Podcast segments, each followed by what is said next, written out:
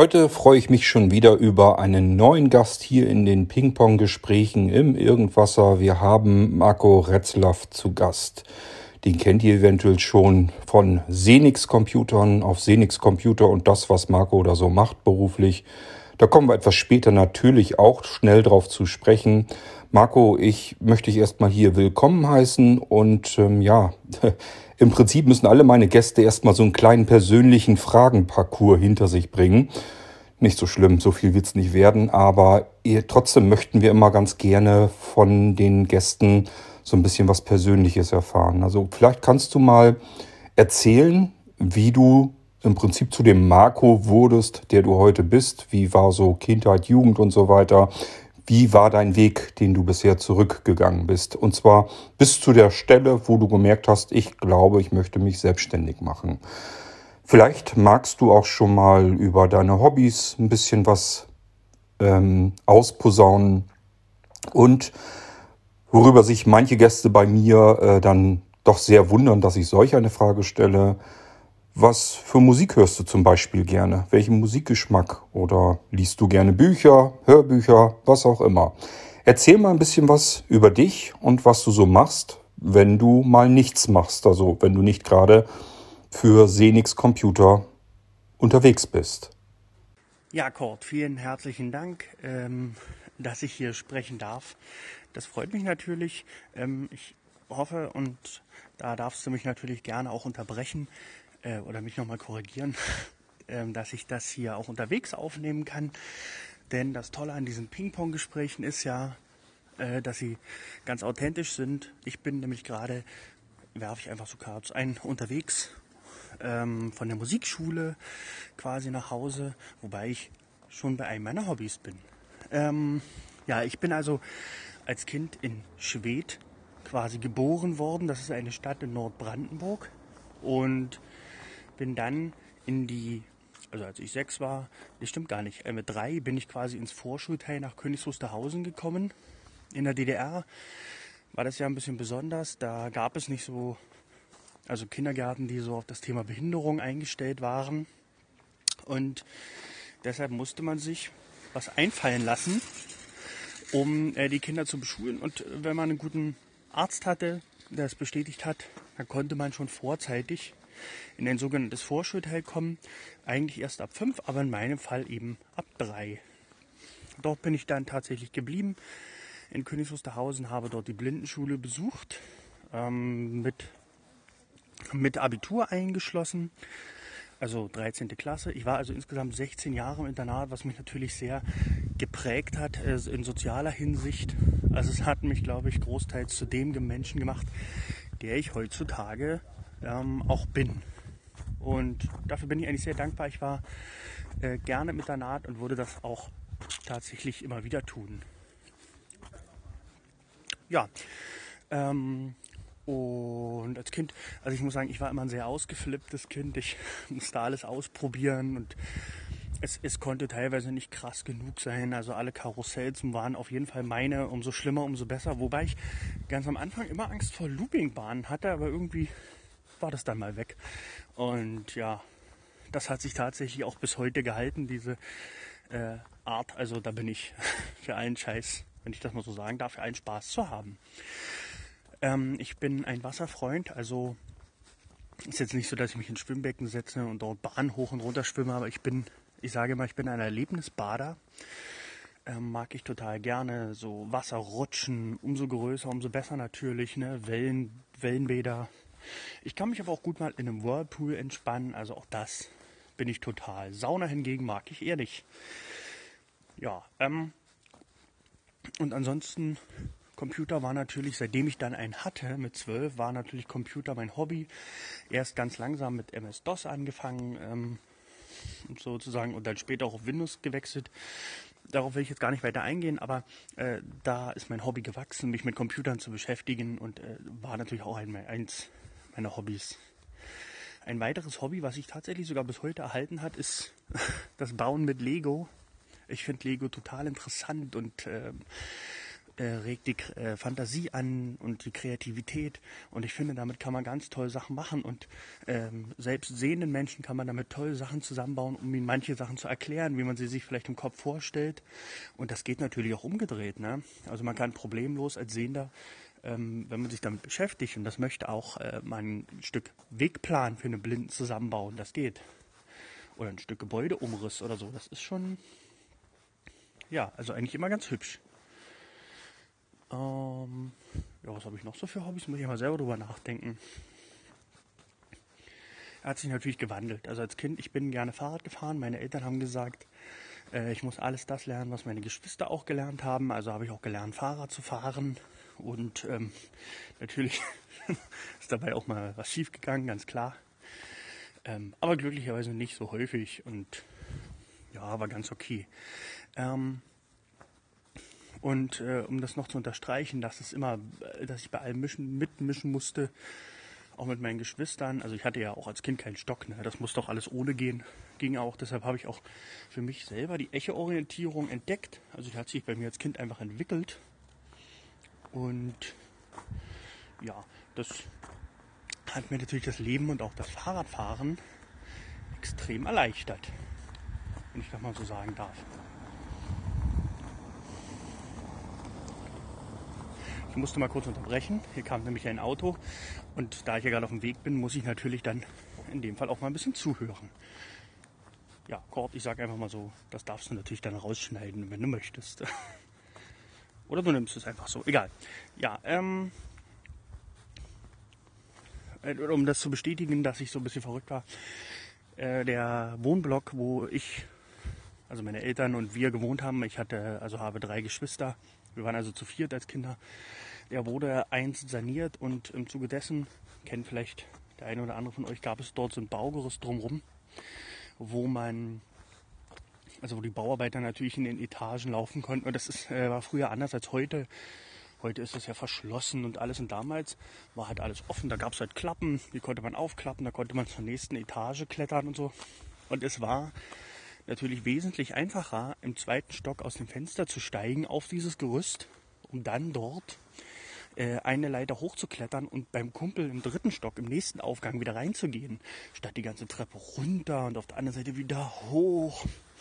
Und meine Mutti war einkaufen und kam zurück und hat den Schock ihres Lebens gekriegt, äh, als sie mich da oben hat, im vierten Stock auf dem Baugerüst rumtonen sehen. Konnte aber nichts machen, weil sie gesagt hat, wenn sie jetzt ruft und ich mich erschrecke, dann falle ich ja erst recht runter. Also konnte sie nur unten sitzen und zugucken. Ja, was soll ich sagen? Pech gehabt. Das ist auch nichts passiert. Aber ich denke, für mich als, als blinder Mensch, also ich bin blind seitdem ich zwei bin, äh, war es total wichtig, mich so normal wie möglich zu entwickeln und dass meine Eltern auch gar nicht so viel Angst hatten und gesagt haben, naja, verdammt, ja, es kann immer was passieren, aber auch jedem, der sieht. Und wir machen einfach, probier es einfach aus, probier dich aus. Verletzen kann man sich immer, wobei ich nachhaltig sagen muss, ich glaube, am meisten habe ich mich in der Blindenschule selber verletzt. Also zu Hause dann tatsächlich gar nicht so oft. Ja, vielleicht äh, sollte das mal gewesen sein. Ähm, aber Marco natürlich gerne. Also immer das Smartphone aus der Tasche dann rausziehen, wenn du dazu Zeit und Lust hast. Und das spielt keine Rolle, wo es passiert. Ich habe gerade erst heute zu jemandem gesagt, du, weil der meinte zu mir, ich weiß aber nicht, ob ich da die Zeit für habe. Und ich habe gesagt, dafür hat man immer Zeit. Notfalls machst du es von der Toilette aus. das war zwar scherzhaft gemeint, ich hoffe nicht, dass der das macht, aber ähm, im Prinzip kann einem das nahezu egal sein. Es geht um den Menschen, den wir hier als Gast haben. Und ich freue mich immer, wenn wir auch Geräuschkulissen damit dabei haben. Ähm, naja, du sagtest, äh, dass das erstmal weniger so ist. Ich, ich denke jetzt an die Computerei. Du sagtest ja, dass du mit MS-DOS angefangen bist. Ähm, ich weiß gar nicht, hattest du erzählt, wie alt du bist? Denn ähm, DDR, da denke ich hauptsächlich natürlich an Robotron, aber wahrscheinlich hast du da gar nichts mehr mitgemacht. Aber vielleicht hast du trotzdem Informationen darüber. Gab es irgendeine Möglichkeit, mit Robotron-Geräten auch blindlings zu arbeiten? Hattet ihr Breilzeilen, die daran funktionierten? Weißt du da irgendwas zufällig drüber? Und äh, wenn nicht, beziehungsweise wenn du es dir noch merken kannst, ähm, könnten wir jetzt eigentlich auch auf die Ausbildung und berufliche Laufbahn zu sprechen kommen. Äh, vielleicht hattest du irgendwo zwischendurch auch Praktika, vielleicht sogar in ganz anderen Berufen. Könntest daran noch mal was drüber erzählen? Ähm, wir müssen ja irgendwie so langsam auf den Weg kommen, wie du dann in die Selbstständigkeit gekommen bist. Aber bis dahin ist ja üblicherweise eine Ausbildung und vielleicht irgendein anderer Beruf noch vorweg. Da kannst du gerne mal drüber sprechen. Ja, Kurt. Ähm, vielleicht vorweg mal die Frage, weißt du, ob man hier den Audioschalter auch irgendwo hinschieben kann, dass man das nicht die ganze Zeit gedrückt halten muss? Oder ist das noch ein, eine Sache, die Data Chat noch lernen muss? Ja, ähm, also Robotron-Geräte habe ich leider gar nicht kennengelernt. Ich bin 35 ähm, und habe tatsächlich mit zwölf Jahren mit MS-DOS angefangen. Also äh, wir reden ungefähr so über 97. Ähm, ja, und da habe ich äh, Robotron natürlich nicht mehr kennengelernt und mich damit auch nicht beschäftigt. Ich habe mich zwar dann tatsächlich mal mit älteren Rechnern beschäftigt, also die ja auch DOS-fähig waren, also mit äh, 386er von IBM und so ein Spaß. Aber ähm, ja, zum Schluss waren die quasi alle mit DOS und äh, logischerweise dann auch äh, perspektivisch mit Breitzeile nutzbar, eben mit dem jeweiligen Breittreiber. Ja, meine berufliche Laufbahn, also ich hatte ja schon äh, gesagt, dass ich in der Blindenschule in Königs Wusterhausen war und auch dort mein Abitur abgeschlossen habe 2004. Äh, in der Schule hatte ich äh, natürlich auch Schülerpraktika, zwei Stück, habe die tatsächlich an derselben Stelle gemacht und wie es der Zufall will, tatsächlich wirklich auch in einer ganz anderen Branche, nämlich in der Ergotherapie. Und das hat mich dann auch später bewogen, meine Studienrichtung zu wählen, komme ich gleich dazu. Also ich habe äh, zweimal, jeweils zwei Wochen, äh, in der Ergotherapie mein Praktikum gemacht, in der Kinder- und Jugendergotherapie, wo es eben darum geht, sich mit Kindern zu beschäftigen, die äh, verhaltensauffällig sind, die zum Beispiel äh, hyperaktiv sind, ähm, die Leserechtschreibschwäche haben zum Training, die schlecht hören zum Beispiel auch, ähm, schlecht sehen gibt es teilweise auch in der Ergotherapie, hatte ich aber in meinem Praktikum leider nicht, schade. Ähm, und im Zuge dessen gab es natürlich auch immer so verschiedene Sachen, wo ich vielleicht, also es gab immer so Einzelsitzungen, wo ich nicht dabei sein konnte. Äh, damals tatsächlich schon auch datenschutzmäßig und da wurde ich dann in der Kinderstation eingesetzt als Praktikant, einfach zur Beschäftigung mit den Kindern. Äh, und da, ja, war ich eigentlich sehr beliebt. Ich muss gestehen, ich weiß immer gar nicht so richtig warum. Kinder mögen mich sehr gerne, die brauchen immer eine kurze Aufwärmphase, wenn sie mich kennenlernen müssen und dann lieben die mich eigentlich, aber ich tue gar nichts dafür. Naja, was ja vielleicht auch schön ist. Ja, ähm, und dann habe ich mich nach meinem Abitur, also 2004, 2005 so, habe ich mich beworben und wollte eigentlich in Berlin studieren an der Technischen Universität oder äh, an der Hochschule für Technik, damals hieß die, glaube ich so, und äh, war dort zum Vorstellungsgespräch, kennenlernen. Und die haben quasi zu mir gesagt, dass, ähm, ja, also das geht überhaupt nicht, dass sie hier Informatik studieren. Äh, die hatten so eine Lochplatten, der eine oder andere Hörer wird das vielleicht noch kennen, ähm, also wie man das aus dem Physikunterricht kennt mit den Kabeln und, und Glüh, Glühlampen, ich wollte gerade sagen Glühbirnen, aber da würde mich mein Physiklehrer schlagen, also Glühlampen natürlich, ähm, wie man draufsteckt und verkabelt. Und dort wurde so Digitaltechnik gelehrt. Das wäre natürlich für den Blinden perfekt gewesen. Jemand, der alles anfassen könnte, top.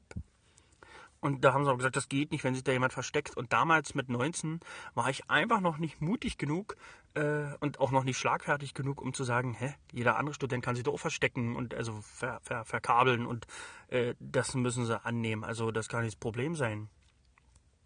Nun ja, vor allem man ja die Lampen eben auch hätte im Zweifelsfall durch Klingen ersetzen können, ne? Wäre möglich gewesen. Also wenn man gewollt hätte, hätte man gewollt. Und so hat es mich dann zum Studium nach Senftenberg verschlagen. Dort gab es ein Zentrum für barrierefreie Lehre und Forschung. Und die haben sich äh, quasi schon auf die Planen, äh, auf die Fahnen geschrieben, sich äh, um blinde Studenten zu kümmern, hatten schon einen Arbeitsplatz und so, den ich dann gar nicht so doll genutzt habe, aber vor allem hatten sie eben in dem Zentrum auch Menschen, die geholfen haben, Skripte und Dokumente umzuarbeiten. Das war natürlich ein absoluter Gewinn teilweise später dann gar nicht mehr notwendig, weil ich äh, angefangen hatte, dann auch die Professoren zu sensibilisieren und die haben dann oft schon die Skripte gleich so gestaltet, dass man das machen kann. Haben, also wir hatten wirklich Professoren in Senftenberg, die sich ganz viel Mühe gegeben haben. Dort übrigens eine Fachhochschule damals, jetzt ja mittlerweile eine Universität, aber damals noch Fachhochschule. Hatte ich auch bewusst gewählt, weil ich mehr den praktischen Studiengang wählen wollte.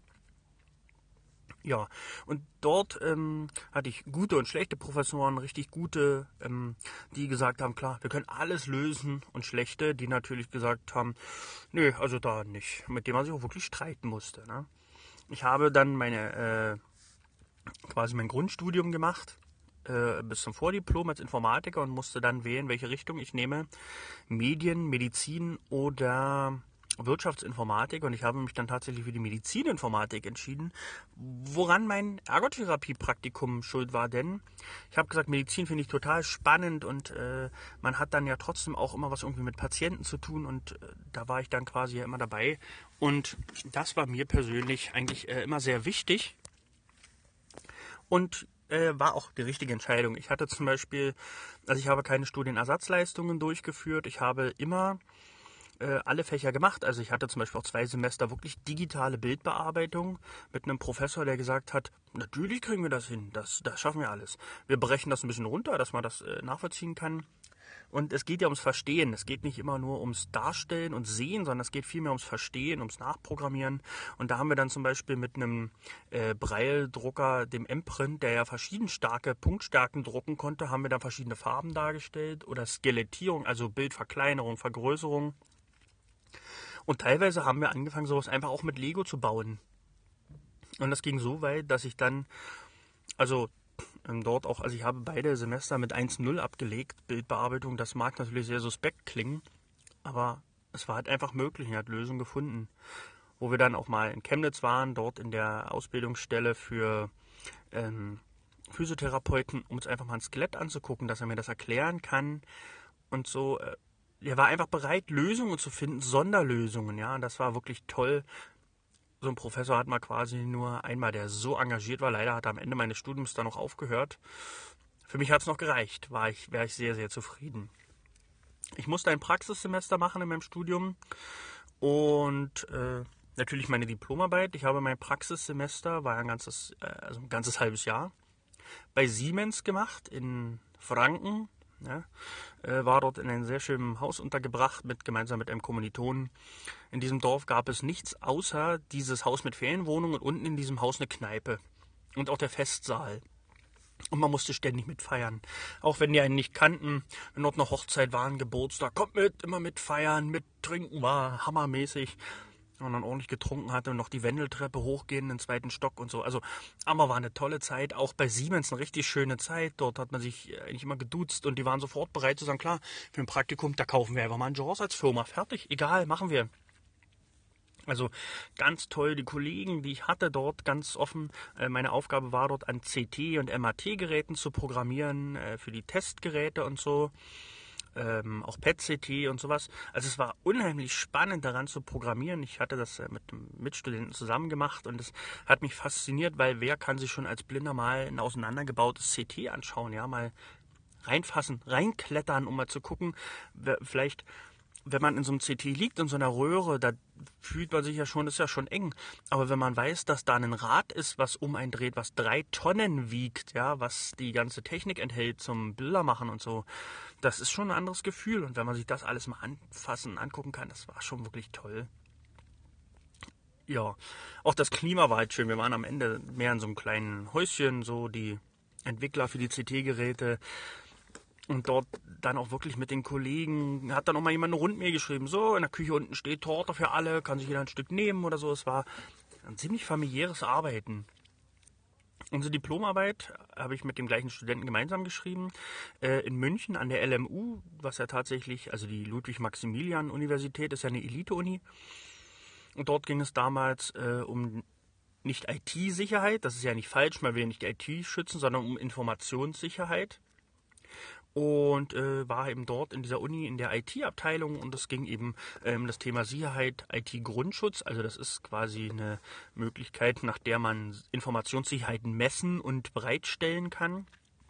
Und dazu haben wir geschrieben, spannendstes Zitat dort von unserem Chef. Am Ende hat er gesagt, also ich möchte Sie ausdrücklichst loben, dass Sie Ihren Ehrgeiz runtergeschraubt haben und nicht so viel schaffen wollten, wie Sie sich am Anfang vorgenommen haben.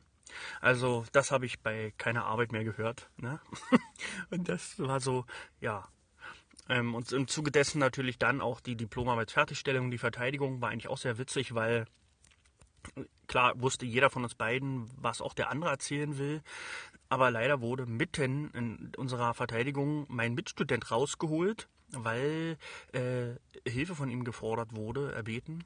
Und der Professor, der die Verteidigung gemacht hat, dieser besagte gute Professor, hat gesagt, ach, das ist kein Problem. Herr Retzlaff macht das schon, der wird schon alles erzählen, der weiß ja was. Er macht die PowerPoint-Präsentation weiter. Und ich habe dann weiter erzählt, mein Mitstudent kam zurück und hat aber gesagt, naja, es war eigentlich blöd, ich war so im Flow. Und da wollte er dann nicht mehr, hat er dann auch nicht mehr dazwischen geredet. Und hat gesagt, es war eigentlich total witzig zuzugucken, weil der Professor, der wusste ja nicht, was er zeigen soll. Der hat die Folien hoch und runter gescrollt und hin und her. Und ja, aber ich denke mal, für alle Zuschauer, wir hatten, war guter Hörsaal, war schön gefüllt. Und ich glaube, das war ganz gut und ich konnte das gut rüberbringen. Marco, höchstwahrscheinlich kommt hier der Unterschied zwischen Android und iOS schon wieder zum Tragen, denn ich habe keinen Audioschalter bei iOS. Ich gehe einfach, äh, ja, dass ich eine Sprachnachricht anhängen will. In dem Moment startet die Aufnahme. Ich habe hier keinen Knopf, den ich extra bedienen müsste, wo ich auf Record drücken kann oder sonst irgendetwas. Der nimmt sofort auf und wenn ich fertig bin, ist rechts oben der Senden-Knopf und links oben der Abbrechen-Knopf. Dann äh, kann man damit sozusagen ähm, die Aufnahme logischerweise eben abbrechen, dass es dann nicht gesendet wird. Ich kann dir da wahrscheinlich nicht besonders viel weiterhelfen. Da musst du dann tatsächlich doch mal in Android noch mal ein bisschen rumfuchteln. Oder mh, hm, ja, so langsam aber sicher werde ich dann auch neugierig, ob es da wirklich so viele Unterschiede zu Android gibt, dass ich mir Delta Chat für Android dann doch noch mal irgendwann installiere. Gut, aber erstmal probieren wir es jetzt so weiter. Du hast uns jetzt schon einen guten Einblick ähm, über deine schulische, berufliche und also Laufbahn und Ausbildung gegeben. Ähm, jetzt ist natürlich so ein bisschen die Frage, warum bist du nirgendwo dazwischen gegrätscht? Wie kam es dazu, dass du irgendwann gesagt hast, ich möchte mich eigentlich lieber selbstständig machen? Denn du hättest ja wahrscheinlich irgendwie vielleicht ähm, schon mal einen Fuß oder so in der Tür haben können, dass du da irgendwo einen ganz guten Job bekommen hättest hast dich dann aber ja offensichtlich dafür entschieden, dich selbstständig zu machen und äh, ja, deinen eigenen Laden aufzumachen. Da kommen wir bestimmt noch drauf zu sprechen. Aber erstmal so der Gedankengang und der Weg, wie du zur Selbstständigkeit gekommen bist. Vielleicht ist das ja auch irgendwie mehr oder weniger zufällig, dass du da hineingeschlittert bist. Ähm, ja, würde mich mal interessieren. Ja, Kurt, das ist ein bisschen wie bei WhatsApp in diesem Fall. Also ich habe so einen Audio-Button ähm, und den kann ich gedrückt halten. Ich habe allerdings auch einen Datei-Anhängen-Button und äh, das könnte ich natürlich mal probieren, darüber eine Aufnahme zu starten. Ich weiß aber nicht, ob das funktionieren gehen tut. Ja, ansonsten äh, erstmal danke. Ich, ich probiere das da mal. Mal sehen. Also wenn ich dir mal eine unsinnige Nachricht schicke, dann tut's mir leid, dann bist du mein Probekandidat gewesen. Ähm, wie bin ich zur Selbstständigkeit gekommen? Das kann ich tatsächlich relativ schnell erklären. Ich habe, ohne eingebildet zu wirken, ähm, also ich habe mein Diplom damals noch, war noch Diplom gemacht, äh, tatsächlich mit der Note 1,2, also mit Auszeichnung. Und ja, habe dann äh, mich natürlich beworben bei verschiedenen Stellen ja, ich hätte wahrscheinlich einen Fuß in den Türen drinne gehabt, sowohl LMU als auch Siemens, wäre wahrscheinlich beides möglich gewesen, aber ich bin ja für mein Studium quasi von Schwedt, wo ich geboren wurde und wo meine Eltern wohnen, äh, nach Senftenberg gezogen. Ich muss sagen, Senftenberg ist eine so schöne Stadt und ich lebe hier so gerne, dass ich äh, gar nicht hier wegziehen wollte. Also das war gar nicht so mein Ziel, hier wegzuziehen. Es sei denn, ich hätte einen Job in Berlin bekommen. Das war so noch die Möglichkeit.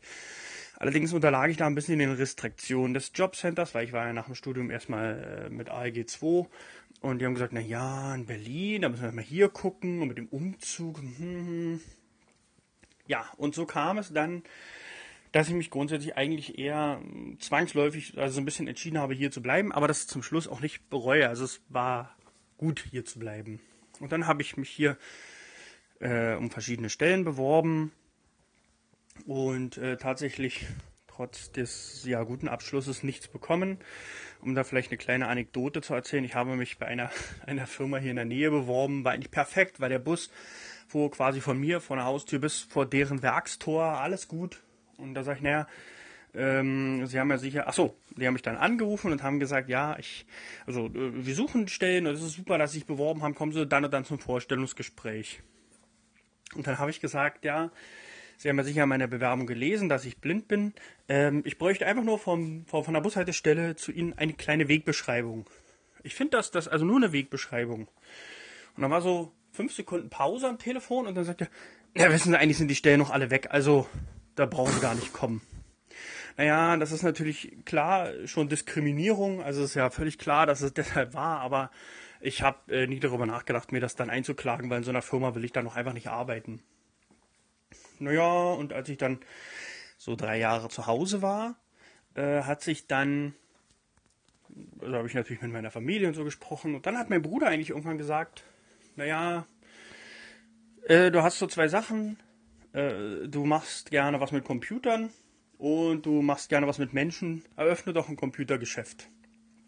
Und ich habe immer eigentlich gesagt, naja, ob das geht und ja, weiß ich nicht. Und irgendwann habe ich gesagt, na, wisst ihr was, ich kann mich ja mal informieren. Dann war ich beim Jobcenter und habe gefragt. Und die sagen, ja, also da gibt es auch Unterstützungsmöglichkeiten für die Gründung und so. Entscheidend ist, dass sie ein ähm, Selbstständigkeitsseminar, also ein Grundinfoseminar besuchen. Äh, das findet dort und dort statt. Fragen Sie halt mal nach. Ich habe dort angerufen am Donnerstag und die sagen, oh, wie es der Zufall will, beginnt nächste Woche ein Seminar. Es ist noch ein Platz frei. Und da habe ich mir gedacht, okay, also wenn der Zufall mir das jetzt so in die Hände spielt, dann mache ich dieses Seminar mit. Was ich aber nicht wusste tatsächlich, ich dachte, jetzt wäre so erstmal so ein Infoseminar, gab so verschiedene Aufgaben und Zeug.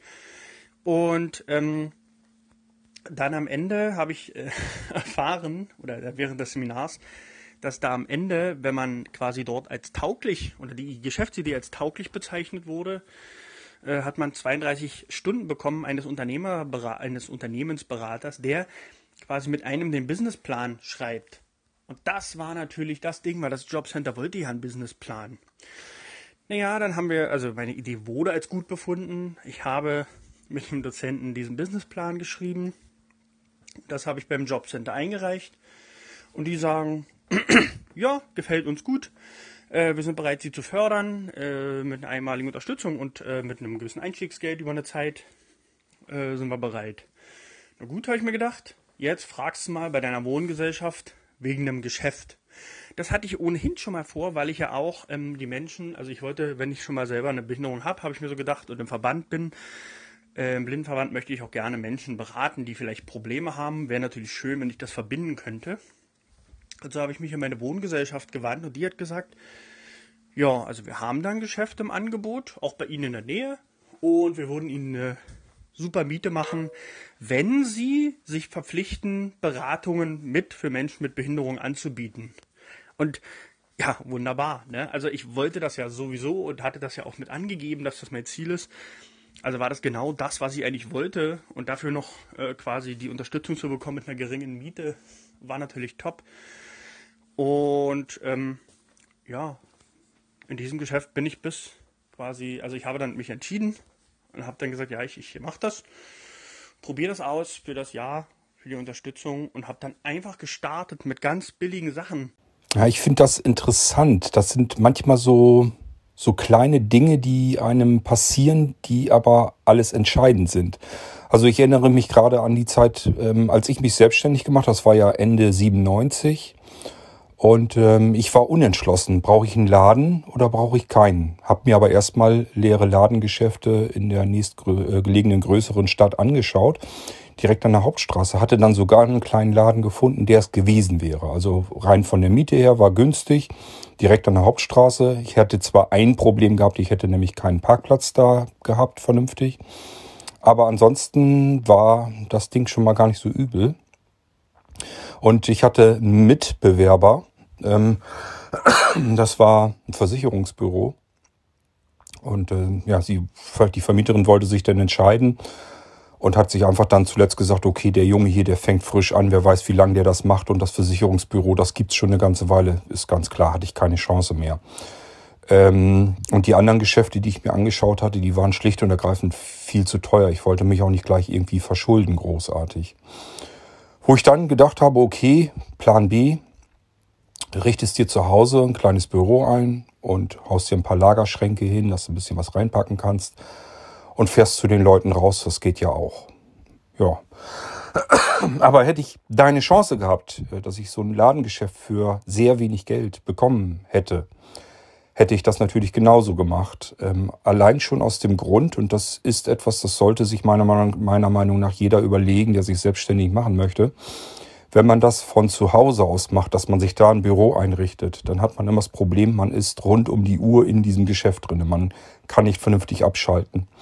Vielleicht kannst du mir es bestätigen. Ich vermute mal, bei dir funktioniert das nämlich so, dass du sagst, abends ist Feierabend, ich gehe nach Hause und dann ist Ruhe. Dann habe ich mit dem Geschäft und dem ganzen Geschäftsbetrieb überhaupt nichts mehr zu tun und bin dann zu Hause für mich privat, so wie bei normalen Angestellten eben auch. Hättest du quasi deinen Job immer zu Hause vor Ort, das hat ein paar Vorteile sicherlich. Man hat keinen Arbeitsweg. Man kann mal eben zwischendurch was machen. Und genau das ist aber auch der Nachteil an der ganzen Sache. Man kann eben immer zwischendurch mal eben was machen. Und somit ähm, gibt es hier keine richtige Möglichkeit, dass ich mal einfach sagen kann, jetzt ist Schluss. Es interessiert mich jetzt alles nicht mehr. Ähm ja, bevor wir dazu kommen, ähm, wie man sich deinen Laden vorstellen kann, ähm, ich gehe mal davon aus, dass auch du Menschen um dich herum zu hast, die dir bei deinem Job sozusagen helfen. Also es wird wahrscheinlich noch mehr geben, die dir so ein bisschen zuarbeiten. Vielleicht kannst du da mal ein bisschen was dazu sagen, wie man sich Senix Computer eigentlich vorstellen kann. Übrigens vielleicht noch eine kleine Anekdote, wie du auf den Namen gekommen bist. Ähm, da kann ja sein, dass da eine Geschichte dahinter steckt. Dann erzähl die gerne.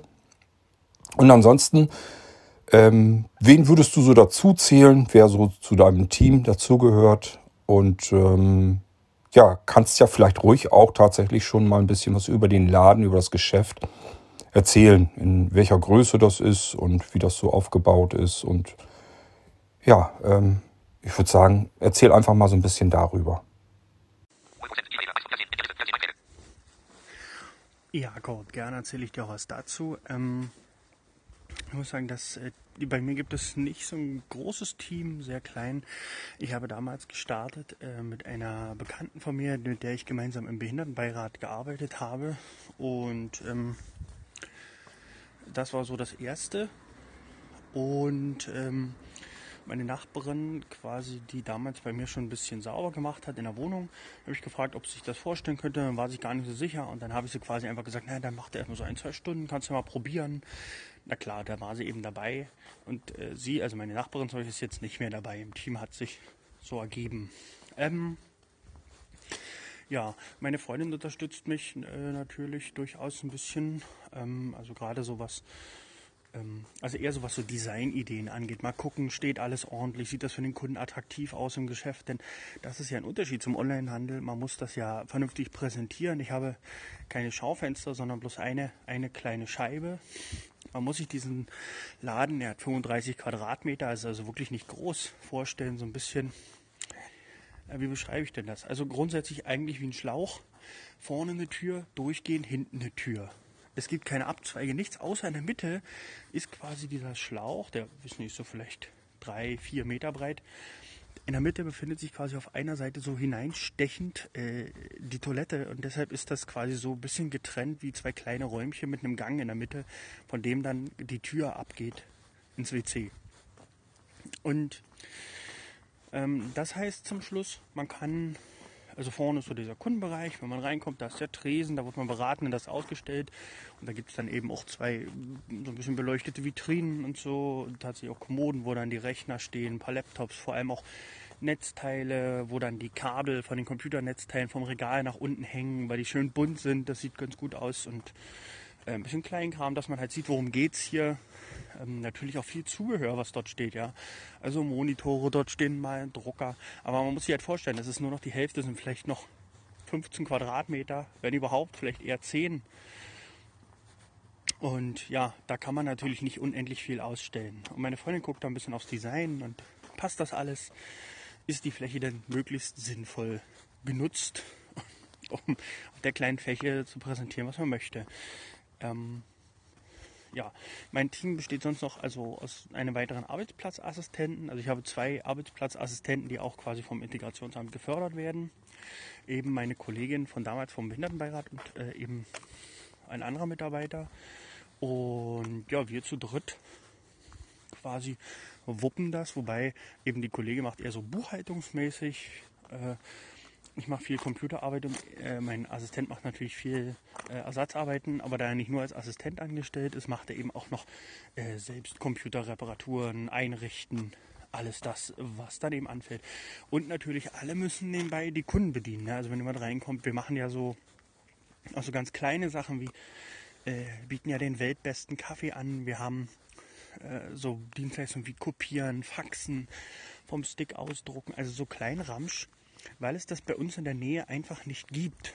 Ja, wir verschicken, bei uns kann man Briefe verschicken, Pakete, äh, man kann Briefumschläge kaufen, sowas alles und das ist so Kleinzeug und das muss natürlich alles gemacht werden. Die Kunden wollen bedient werden und das ist natürlich jetzt auch gerade im Rahmen der Corona-Krise eine große Herausforderung. Wir dürfen öffnen, das kann ich mal so sagen, das ist mein absolutes Glück. Wir sind ja eine Werkstatt und Werkstätten dürfen wir öffnen, also da haben wir total Glück. Aber ja, das stellt uns natürlich vor besondere Herausforderungen, vor allem weil ich ja nicht kontrollieren kann, ob denn zum Beispiel alle Kunden brav eine Maske tragen, wie sie es denn müssen und wie es an der Tür steht. Es steht zum Beispiel auch da, es darf immer bloß ein Kunde rein aufgrund der Fläche. Das lesen aber die wenigsten Leute. Ne? Ja, wie ist der Name Senix Computer- und Beratungsservice entstanden? Äh, gar nicht so eine Anekdote, da ist ein Stück Marketing dabei. Ähm, also einmal der Computer- und Beratungsservice, das war so ein Vorschlag, hatte ich nur ausgeschrieben. Also für meine Freunde, weil ich gesagt habe, es soll ein bisschen ausdrücken, was ich mache. Computer und die Beratung für Menschen mit Einschränkungen. Äh, beides steht hier so ein bisschen drin.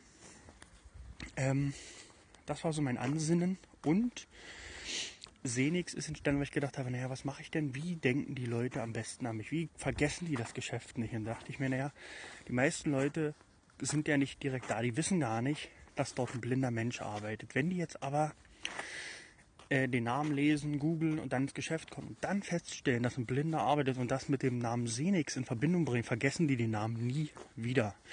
Und äh, nach den sieben Jahren kann ich quasi auch zusammenfassend sagen, yep, das klappt.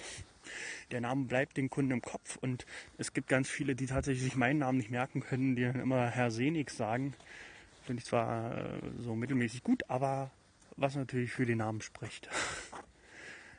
ja, naja, ja, man muss halt überlegen, ob man das will. Ich ähm, mache tatsächlich 18 Uhr zu. Also ich öffne um 9, mache 18 Uhr zu. Und wenn ich 18 Uhr abschließe, dann ist auch Feierabend. Es hat auch äh, keiner meine Handynummer, ähm, keiner meiner Kunden, weil ich einfach Feierabend haben möchte. Ich mache keinen Notservice und nichts. Ich muss noch mal zwei eigentlich vollkommen verschiedene Fragen in eine reinstopfen. Ich hoffe, du kannst sie dir merken. Ähm, das erste, was ich eben auch sehr gut begreifen kann, ist, dass du eben dort, wo du lebst und jetzt, wo du deinen Laden hast, dass du dort gerne bleiben möchtest. Du hast da deinen Heimatsbezug und möchtest auch gar nicht irgendwo anders hin. Das ist eine, ein Gedankengang, den ich mir auch schon zweimal, zwei, drei, ich glaube, zweimal in meinem Leben machen musste, einfach weil ich zweimal schon ein Bombenjobangebot angeboten bekam. Und äh, dafür hätte ich eben unter anderem beispielsweise nach Frankfurt am Main ziehen müssen. Und das kam für mich überhaupt nicht in Frage. Es war also so weit weg. Äh, ich hätte wahrscheinlich in diesem Job finanziell ausgesorgt. Aber äh, das ist mit Sicherheit nicht das, was ich wollte. Ich bin absolut kein Stadtmensch und übrigens so ganz nebenbei, ich will niemanden auf die Füße treten, aber gerade Frankfurt am Main, ich war da zwei, dreimal und das ist für mich eine der schlimmsten Städte, die ich in Deutschland kenne. Ich würde da wirklich nicht leben wollen. Allgemein nicht in Großstädten, aber die gehört mit zu den hässlicheren. Aber wie gesagt, ich will da nicht jemanden um Gottes Willen auf die Füße treten. Äh, ich bin ja froh, wenn sich Menschen in ihren Großstädten wohlfühlen. Die können nicht alle auf dem Lande leben, von daher alles super. Ähm, aber ich kann das eben nachvollziehen, dass man sagt, was ist mir eigentlich am wichtigsten, dass ich irgendwie einen Bombenjob irgendwo habe, vielleicht ganz furchtbar viel Geld verdiene, gar nicht so wahnsinnig schwer dafür arbeiten muss, oder aber ist ähm, mein Leben eigentlich das Wichtige. Nicht nur äh, der berufliche Verlauf, sondern eben mein Leben und das, was ich tue, dass mir das Spaß macht. dass es gar nicht darauf ankommt, wie viel verdiene ich und äh, welche Stellung habe ich da, sondern einfach, dass ich sage, ich muss mit mir klarkommen, ich muss mit mir im Rein sein, ich muss zufrieden sein in meinem Leben. Das scheint bei dir auch so ein bisschen in die Richtung zu gehen. Du scheinst das, was du tust, sehr gerne zu tun und du scheinst dort gerne zu leben, wo du lebst. Und deswegen wäre so meine äh, Nachfrage, mein Nachhaken, ob du über den Ort einfach noch mal ein bisschen mehr plaudern kannst. Was zieht dich da? Was reizt dich da? Was bewegt dich dazu, ähm, alle möglichen Chancen ähm, auszuschlagen, abzuschlagen und dort unbedingt bleiben zu wollen? Das muss ja Gründe haben. Vielleicht magst du da nochmal drauf eingehen, was man bei dir in der Gegend sozusagen alles Schönes machen kann, alles erleben kann, warum das da so lebenswert ist. So, und wenn du damit durch bist und dir dann noch den zweiten Teil merken kannst, dann sollten wir meines Erachtens nach auf dein Sortiment zu sprechen kommen. Was bietest du exakt genau an? Äh, und zwar in voller Bandbreite. Du hast eigentlich schon ganz, ganz ordentlich was gesagt. Du hast sogar gesagt, dass ihr da Briefumschläge und alles Mögliche mit anbietet.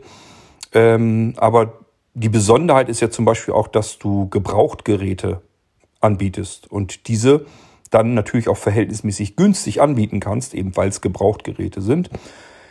Ähm, jetzt weiß ich natürlich nicht, ob du so ein bisschen was darüber erzählen magst oder nicht, wo die herkommen.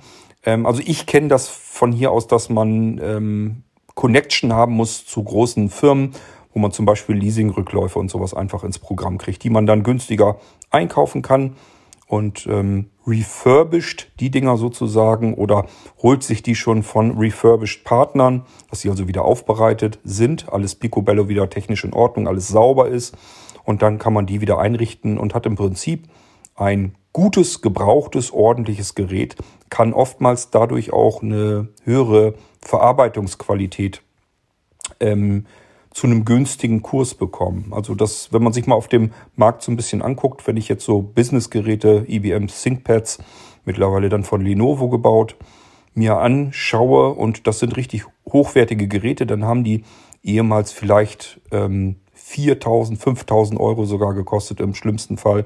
Und die kann ich jetzt gebraucht bekommen, kosten dann aber immer noch so viel. Also noch mehr, als wenn ich mir ein Neugerät, ein günstiges Neugerät kaufen würde. Ähm, diese Möglichkeiten gibt es natürlich. Jetzt weiß ich nicht, Marco, ob du da so ein bisschen was erklären möchtest, wo du die ungefähr herkriegst, ob du da irgendwie Kontakte zu irgendwelchen großen Firmen hast oder ob du da einfach mit Refurbished-Partnern arbeitest oder wie auch immer. Beantworte es einfach nicht, wenn du das nicht möchtest. Ich kann das gut nachvollziehen. Niemand gibt gerne Preis, wo die Quellen herkommen. Das ist nicht schlimm. Hat jeder, denke ich, Verständnis dafür. Aber falls das gar kein großes Geheimnis ist, kannst du es gerne mit erzählen. Und ja, vor allem natürlich, was kann man bei dir bei Senex Computer und Beratungsservice ähm, im Laden bekommen und was kann man bei dir per Versand bekommen und wo siehst du die Besonderheiten von dem, was du da anbietest?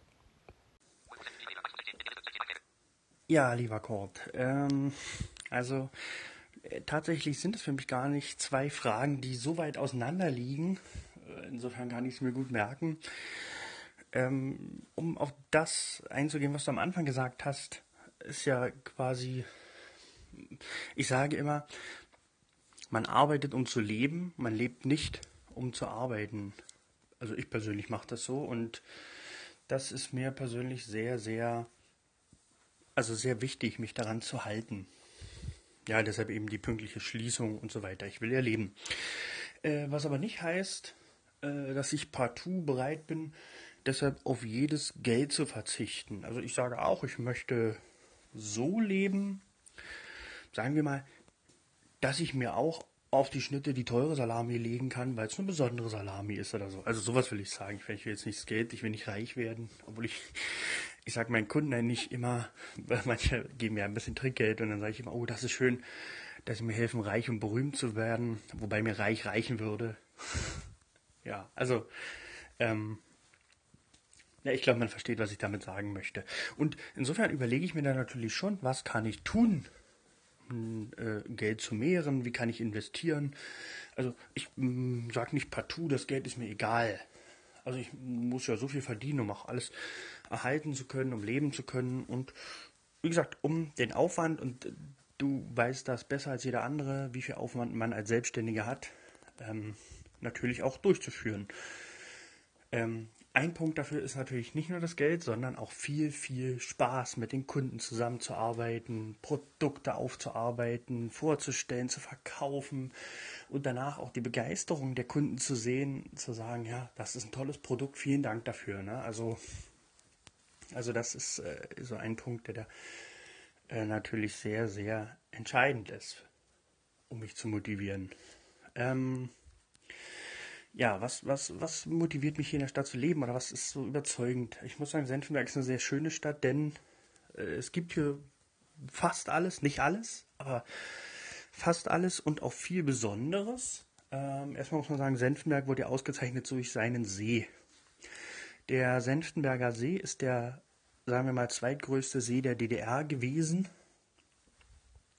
Und ähm, ist ein also wenn man mit dem Fahrrad rumfährt, hat man ungefähr knappe 20 Kilometer, die man fährt. Ähm, also man hat hier wirklich die Chance, viele, viele Radwege zu nutzen, ähm, hier, hier drum rumzufahren oder einfach nur zu laufen, spazieren zu gehen. Und ich äh, wohne hier in einem Haus. Äh, wenn ich quasi auf meinen Balkon trete, kann ich äh, die Böwen auf dem See hören. Ich kann, also es gibt so eine kleine Naturschutzinsel, man kann von dort die Kormorane hören, einen Haufen Vögel im Sommer, die Spechte, hier sind ähm, Dohlen, die hier rumfliegen, was schon was Besonderes, Eichelheere, also hier sind wirklich ein Haufen Vögel, die man so auch selten trifft. Man hört hier zum Beispiel einen Kuckuck im Sommer, ja. Ich finde, das ist was Besonderes. Und Kuckuck ist irgendwie cool. Und das hat man nicht mehr überall. Außerdem ist hier persönlich um meinen direkten Wohnort so ziemlich alles drumherum. Ich habe eine Bushaltestelle zum Bahnhof. Mein Geschäft ist zwei Minuten entfernt. Ähm, ich habe hier für mich eine Apotheke. Ich habe den See, also ich kann in Badehose aus meinem Haus gehen, gehe über so ein kleines Flüsschen und bin am Strand zum Baden beim See. Oder äh, an der Pizzeria mit einer schicken Terrasse, die ist quasi genauso dort am Strand. Dort kann man sich hinsetzen, einen Kaffee trinken, Espresso, einfach mal aufs Wasser hören. Ähm, ähnliches. Äh, und auf der anderen Seite ist quasi ein Rodelberg. Das heißt, wenn es dann mal so schneit wie dieses Jahr, dann gehe ich über die Brücke und kann rodeln.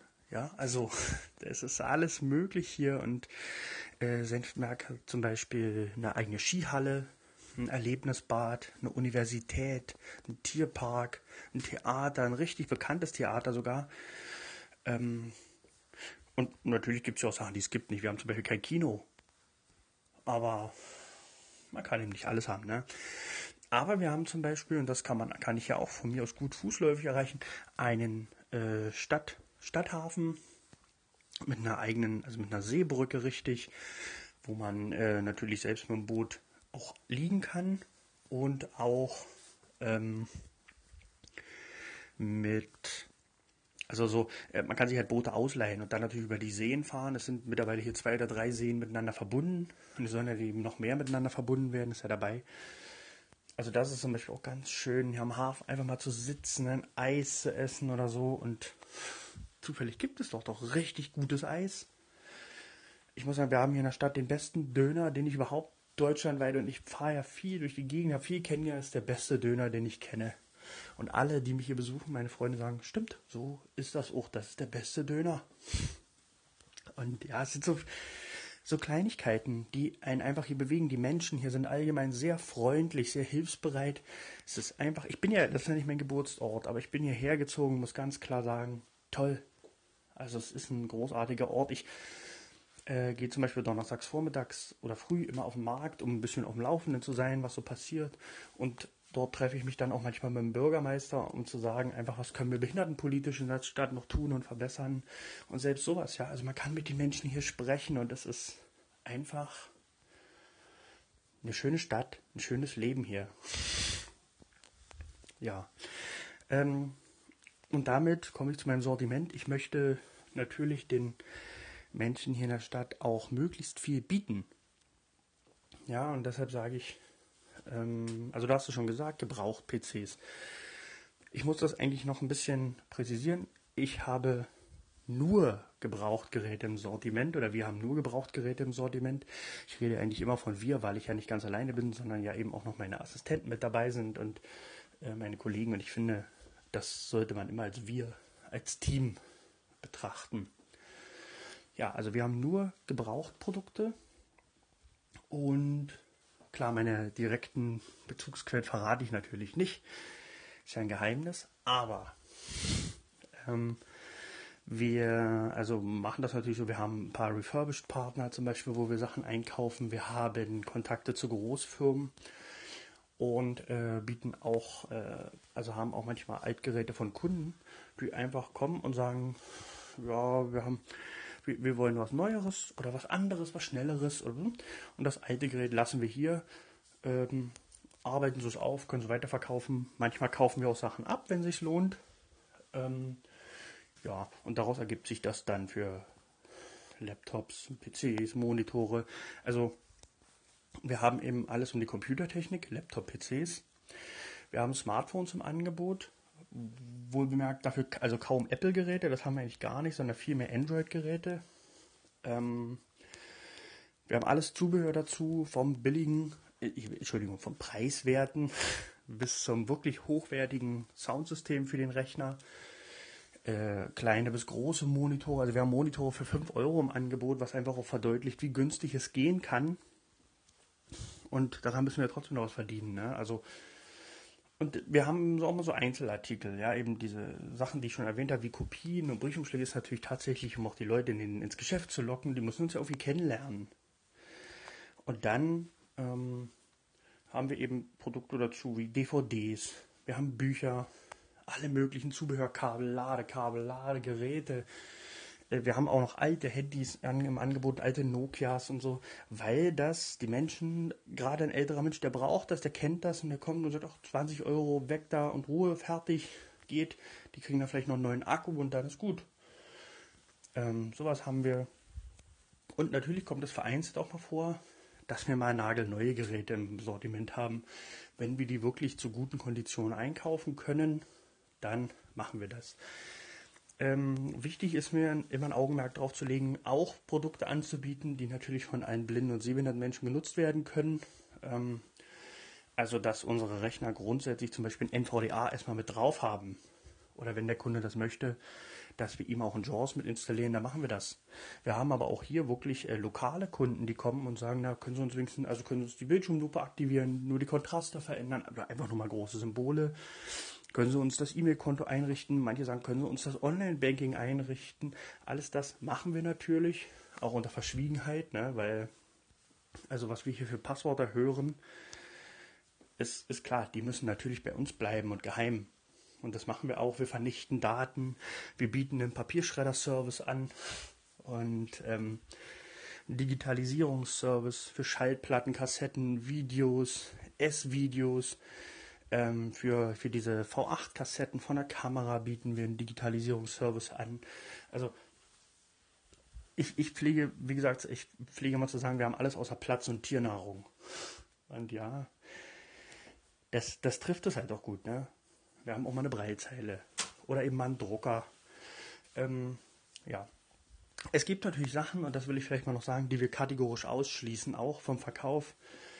Also wir verkaufen zum Beispiel keine Tintenstrahldrucker, weil ich nur das verkaufen möchte, wovon ich auch überzeugt bin und was ich auch äh, jemand mit gutem Gewissen weiterverkaufen kann. Und wenn ich einen Tintenstrahldrucker an jemanden verkaufe sage, na klar, der ist billig und sie drucken ja wenig und nach einem Monat steht er da, weil die Patronen eingetrocknet sind, dann bin ich unzufrieden und der Kunde auch. Und deshalb haben wir äh, auch, also gerade zwei Sachen. Wir haben ja äh, tatsächlich, und das weißt du auch als nicht sehender Mensch, hat man ja immer mit Vorurteilen zu kämpfen. Und auch hier haben wir äh, ein paar Ideen entwickelt, um diesen Vorurteilen entgegenzuwirken. Nun ist es ja so, Marco, äh, es kennen dich ja nun auch schon sicherlich reichlich Hörer und wissen, dass du Computer und auch Peripheriegeräte auch verschickst. Das heißt, du hast Versandhandel mit drinne.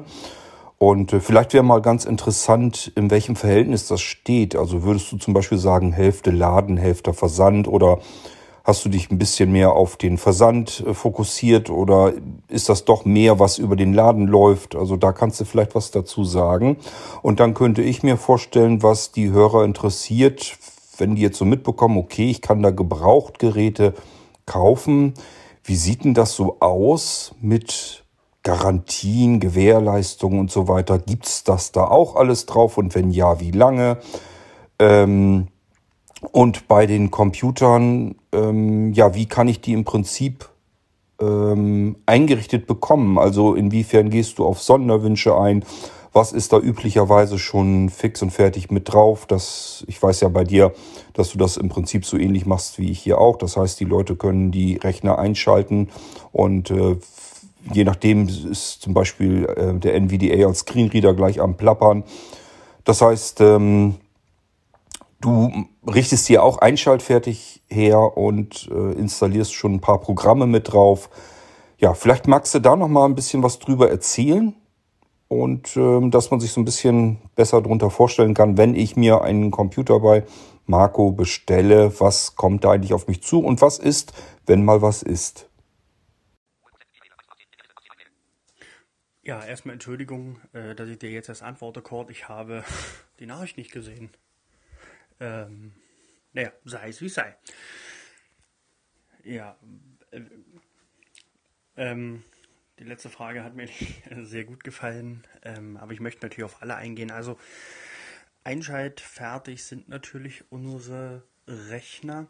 Ähm, das heißt, ich äh, bekomme das Gerät, ich, ich schließe es an, schalte es an und ich äh, bekomme es möglichst so, wie, wie ich mir das gewünscht habe. Das heißt, wenn ich sage, ich möchte NVDA als, als äh, Screenreader haben, der gestartet wird, dann machen wir das. Wir haben aber auch Kunden, die sagen, ach nö, ich möchte gerne den Windows 10 Screenreader äh, haben, der automatisch startet.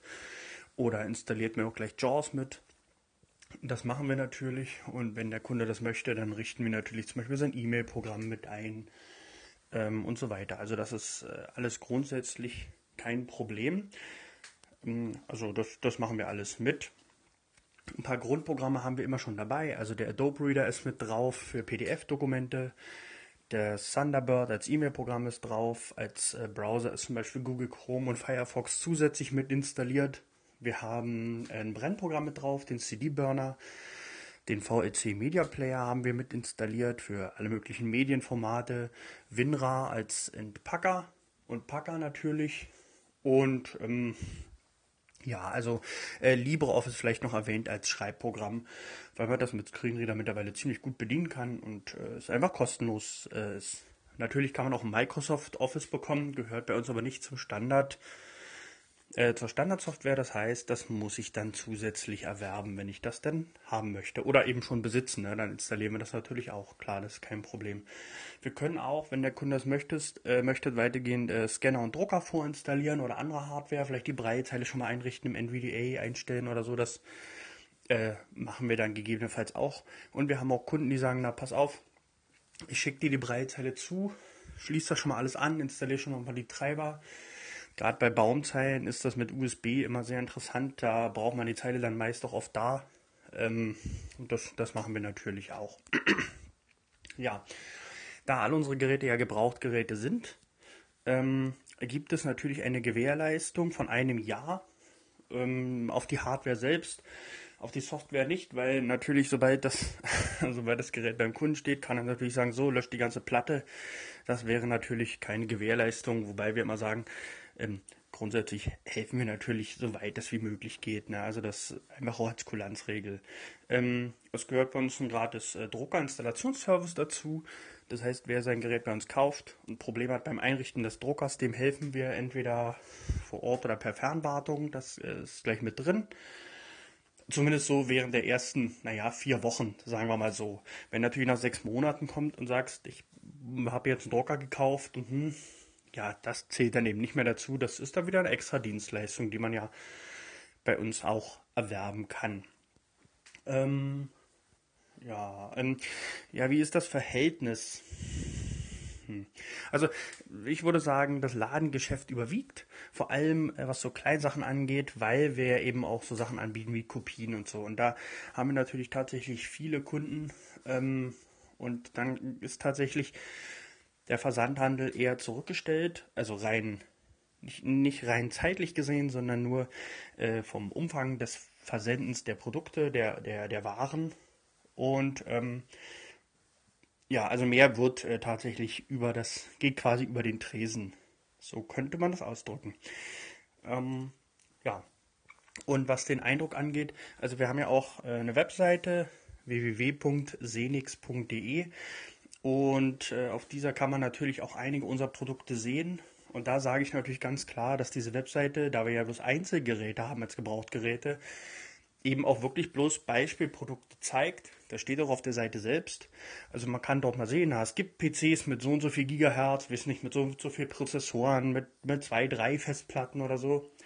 Und muss dann aber schon noch direkt nachfragen und sagen, also ich hätte gern PC sowas wie diesen, habt da was da? Und dann können wir natürlich sagen, ja, haben wir im Moment oder nö, ist zum Beispiel raus. Also wenn jetzt zum Beispiel in diesem Augenblick jemand nach einem All-in-One-PC fragen würde, da müsste ich ganz klar sagen, nö, haben wir derzeit nicht mehr im Sortiment, äh, steht derzeit nicht an. Ne?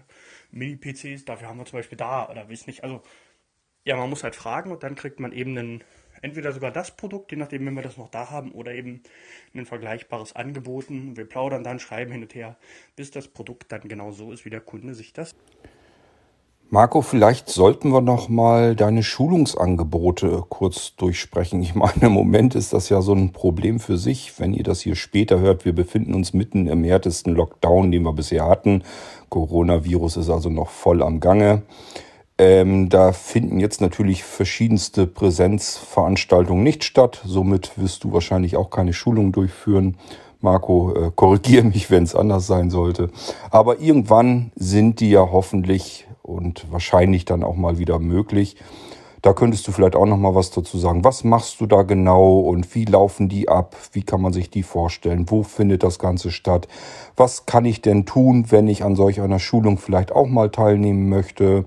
Ähm, gibt es zum Beispiel die Möglichkeiten, dass ich sage, ich keine Ahnung, lebe in Bayern oder an der Nordsee und möchte auch zu solch einer Schulung kommen mag aber nicht so weit reisen, kann man das auch hier vor Ort machen. Vielleicht ähm, kenne ich hier ein paar Leute, die das dann auch mitnehmen würden, so dass sich vielleicht für dich, Marco, auch eine Anreise lohnen würde. Da kannst du ja alles mal was dazu erzählen, wie es zum Thema Schulung üblicherweise aussieht, wie oft finden die statt und so weiter und so fort. Ja, guten Morgen, Kurt. Äh, und weiter geht es. Zu meinen Schulungsangeboten kann ich äh, sagen, dass es äh, zwei Arten von Schulungen gibt, die ich so derzeit durchführe. Äh, das sind natürlich äh, Gemeinschaftsschulungen und Einzelschulungen.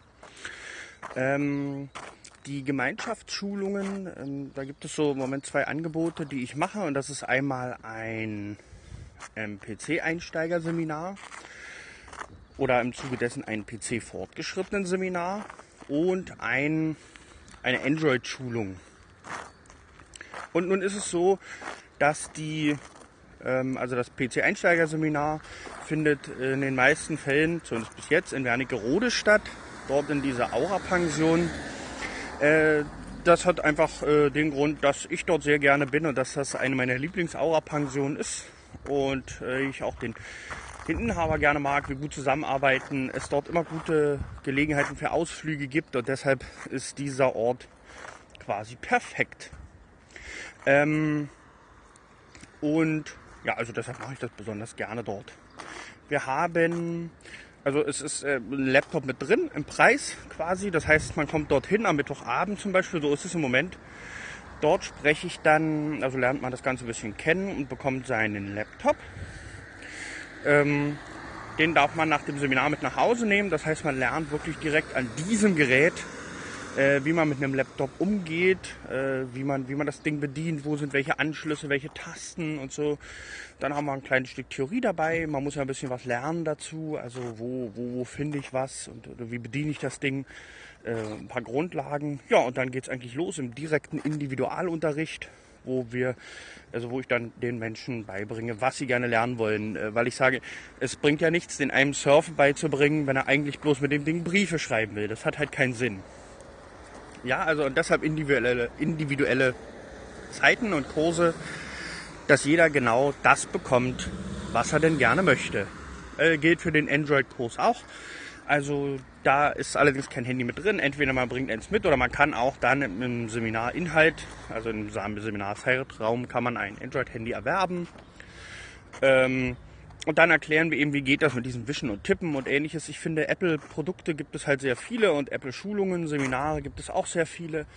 Und deshalb äh, bin ich der Ansicht, muss es auch äh, Android-Schulungen geben, weil das genauso barrierefrei nutzbar ist. Und wäre doch schade, wenn da ein anderer Eindruck entstünde. Ja, es gibt auch Einzelschulungen, sehr oft im Rahmen von Arbeitsplatzausstattungen. Und diese sind dann tatsächlich äh, so, dass ich äh, teilweise dorthin fahre, teilweise die Kunden zu mir kommen und teilweise natürlich auch äh, per Telefon und Fernwartungssitzungen. Nun ist es so, dass so eine PC-Einsteigerschulung, die kann natürlich nicht über die Ferne erfolgen. Das ist einfach nicht positiv und nicht zielführend, finde ich. So, deshalb gibt es das eben auch nicht. Ähm, ja, natürlich äh, würde ich auch woanders hinfahren, wenn es genug Teilnehmer gibt. Also für einen Menschen würde ich jetzt nicht nach Süddeutschland fahren, das ist einfach nicht rentabel, muss ich gestehen für mich. Ähm, aber sollte jemand sagen, naja, ich habe da äh, hier, weiß nicht, im Verband oder habe äh, quasi in meiner, meiner Aktionsgruppe oder so, äh, sagen wir mal so sechs Teilnehmer, sich selber eingeschlossen, weil das ist so ein bisschen die Maximalzahl, sechs Teilnehmer. Ähm, äh, die sowas machen wollen, die vielleicht auch Lust haben und sagen, ja, ich will vielleicht einen Laptop oder vielleicht einen Erweiterungskurs, dann ohne Laptop eben, ähm, dann ist das grundsätzlich auch kein Problem. Kriegen wir alles hin. Also kann man alles machen. Und ähm, ja, in diesem Fall äh, kann, man, kann man natürlich auch weiter wegfahren dafür. Das wäre möglich. Ja, und ansonsten gilt natürlich immer einfach mal nachfragen. Also wenn man einen Wunsch hat und sagt, ich würde das und das gerne machen, das und das würde ich gerne kennenlernen oder hier würde ich gerne geschult werden, könnt ihr das, macht ihr das, macht ihr das für mehrere Leute und wie auch immer, äh, einfach mal anrufen, nachfragen, äh, denn es gilt immer das, also ich möchte ja möglichst individuell sein und individuell auf meine Kundenwünsche eingehen. Ja, und deshalb gilt einfach nachfragen. Ich meine, wenn jetzt speziell jemand zu mir kommt oder sagen, dann pass auf, wir sind fünf Leute und wir wollen aber eine spezielle iPhone-Schulung, ja, ist jetzt auch kein Problem, könnte ich genauso, das wäre kein Ding. Deshalb muss man dann einfach darüber sprechen. Ja, äh, wie gesagt, eins noch, vielleicht Online-Schulung mache ich tatsächlich bisher gar nicht. Äh, ich bin ein absoluter Freund der Präsenzschulungen. Und dann im Moment sage ich dann tatsächlich, na gut, wenn die im Moment nicht gehen, dann halte ich mich da tatsächlich eher zurück dann mache ich eben auch keine Online-Schulungen oder ganz, ganz wenig nur. Aber ich bin schon wirklich eher ein Freund der Präsenzschulen. Das sollte man einplanen, wenn man so eine Frage hat. Also so eine Zoom-Schulung mache ich eigentlich nicht. Zumindest mal bis jetzt. Aber man soll ja niemals nie sagen. Ne? Marco, jetzt haben wir ganz viel über dich und den Ist-Zustand erfahren. Über dich und deine Firma. Ähm, vielleicht magst du mal einen Blick in die Zukunft wagen. Ähm, wird ja oft gern bei Bewerbungsgesprächen so weiter genutzt. Wo ähm, glauben Sie sich in zehn Jahren? Also wo sehen Sie sich in zehn Jahren, sagt man dann ja ganz gerne. Was meinst du? Wo bist du in zehn Jahren zugange? Ähm, sicherlich näher an der Rente dran als heute, aber das wird ja vielleicht nicht das Ziel sein. Vielleicht doch, ich weiß es nicht. Ähm, aber hast du noch irgendwelche ja, wie soll ich sagen, irgendwelche Visionen vor dir, dass du einfach sagst, das wäre noch so ein Ziel, was ich gerne irgendwie erreichen und umsetzen möchte, sowohl privat als auch mit deinem Unternehmen. Ähm, gibt es etwas, was du gerne noch verbessern würdest, wo du wirklich, wo, wo du sagst, das ist so ein Weg, da will ich noch hinkommen?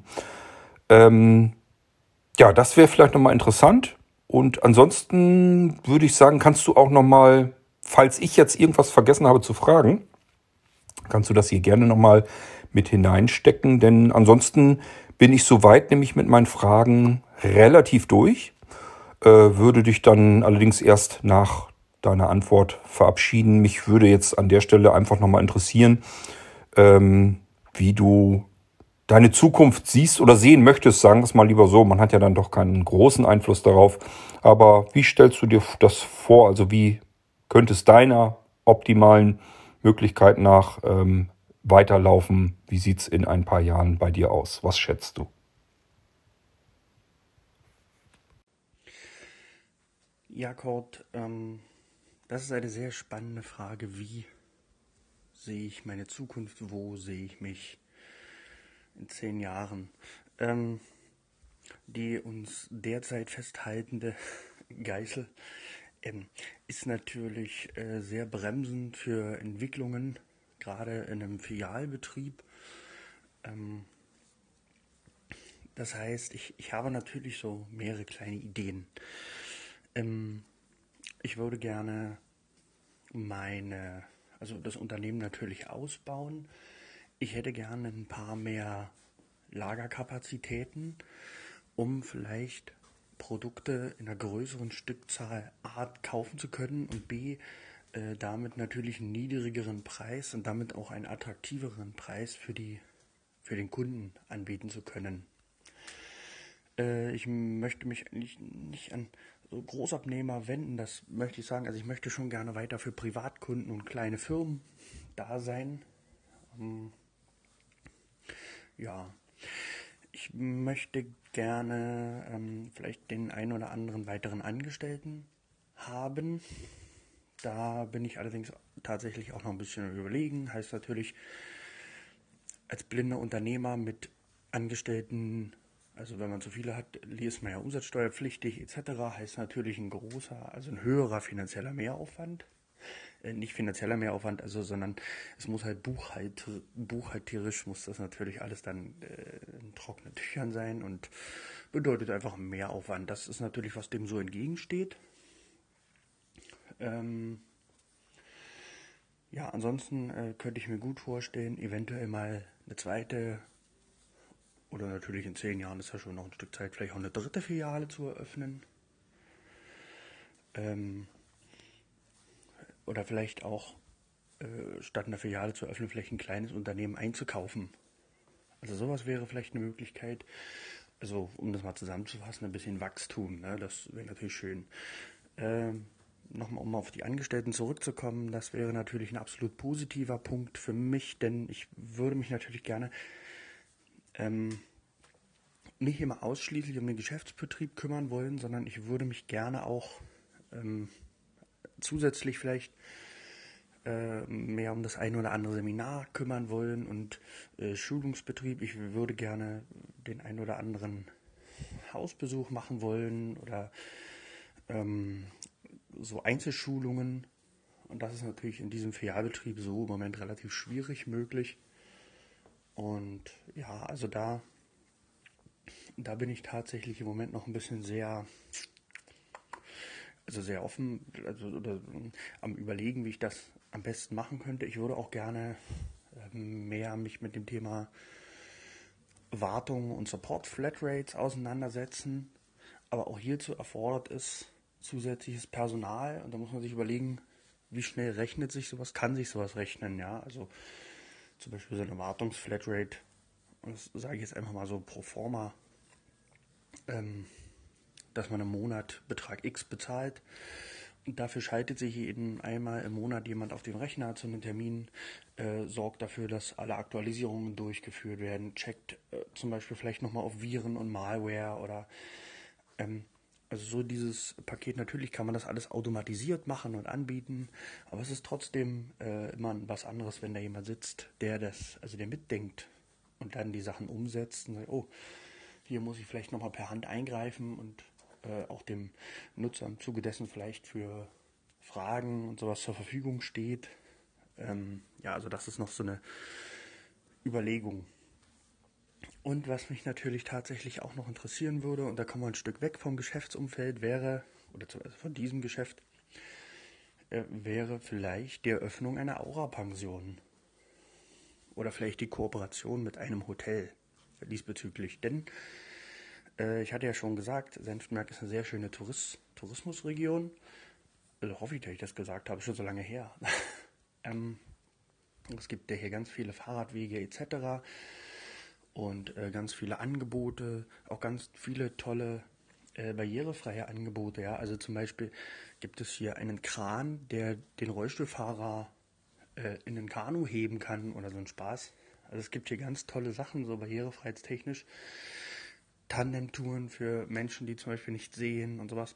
Und äh, auch diverse so Tastenmodelle und ach, alles Mögliche. Und da könnte ich mir natürlich gut vorstellen, dass man hier in dieser Region tatsächlich eine Aura-Pension eröffnet und sagt, ja, na klar, hier können blinde und sehbehinderte Menschen gut unterkommen, werden hier gut vom Personal unterstützt zum Beispiel. Aber ja, das hat Corona natürlich gerade total versaut, die Idee. ähm, ja, also ja, da weiß ich noch nicht genau, ob ich das jetzt, weil das wäre natürlich gerade, also wenn mir das jetzt passiert wäre und ich die eröffnet hätte, das wäre natürlich ein bisschen der Tod. Ja? Kann man ja quasi gar nicht anders sagen. Ja, und vielleicht noch ein Ausblick privat. Ich, äh, spiele ich mit dem Gedanken, eventuell über, also denke ich über ein Wohnmobil nach. Einfach weil man ein bisschen flexibler ist mit dem Urlaub, gerade in Deutschland. Und sagen kann, ich fahre einfach mal dort und dorthin und stelle mich dorthin und, und unternehme dann von dort aus was. Ähm, ja, aber ob das, also das ist so eine kleine Idee. Ich habe auch mal überlegt, mir hier für den See ein kleines so ein schönes kleines Ruderboot. Also, weil macht mir eigentlich Spaß und ähm, ja, ein bisschen sportliche Betätigung, das ist ja immer gut. Obwohl mich natürlich auch ein kleines Motorboot reizen würde. Ja, also bin ich schon gefahren und äh, macht mir natürlich auch viel Spaß. Und man kann ja hier natürlich ein Stück weit auch führerscheinfrei mit dem Boot fahren. Ähm, ja, also so, was ich natürlich auch interessant finde, also es gibt so viele kleine Sachen, ja. Ich würde zum Beispiel vielleicht auch mal darüber nachdenken, ähm, im Zuge dieser Aura-Pension auch kleine äh, Angebote zu schaffen. Ja, also ich würde mir zum Beispiel hier in der Gegend eine schöne kleine Dreisine vorstellen, wo man sowas machen könnte, weil ich finde, das ist total, es gibt noch keine Dreisine, die man als Blinde alleine fahren könnte. Das kann ja nicht unmöglich sein, sowas hinzukriegen. Und so, ja, also da quasi ein ganz anderes Geschäftsumfeld, da könnte ich mich eben auch gut sehen, da nochmal was zu machen. Aber dafür habe ich eben im Moment, so wie es jetzt mit meinen Angestellten ist, nicht so richtig die Zeit. Ja. Ein Vorteil wäre natürlich die Aura-Pension. Ich könnte die Seminare in meiner eigenen Pension anbieten. Was natürlich ein Kostenersparnisfaktor wäre, nicht? Ähm, ja. Ja, lass mich kurz überlegen, Kurt. Gibt es Fragen? Gibt es was, was ich noch erzählen möchte?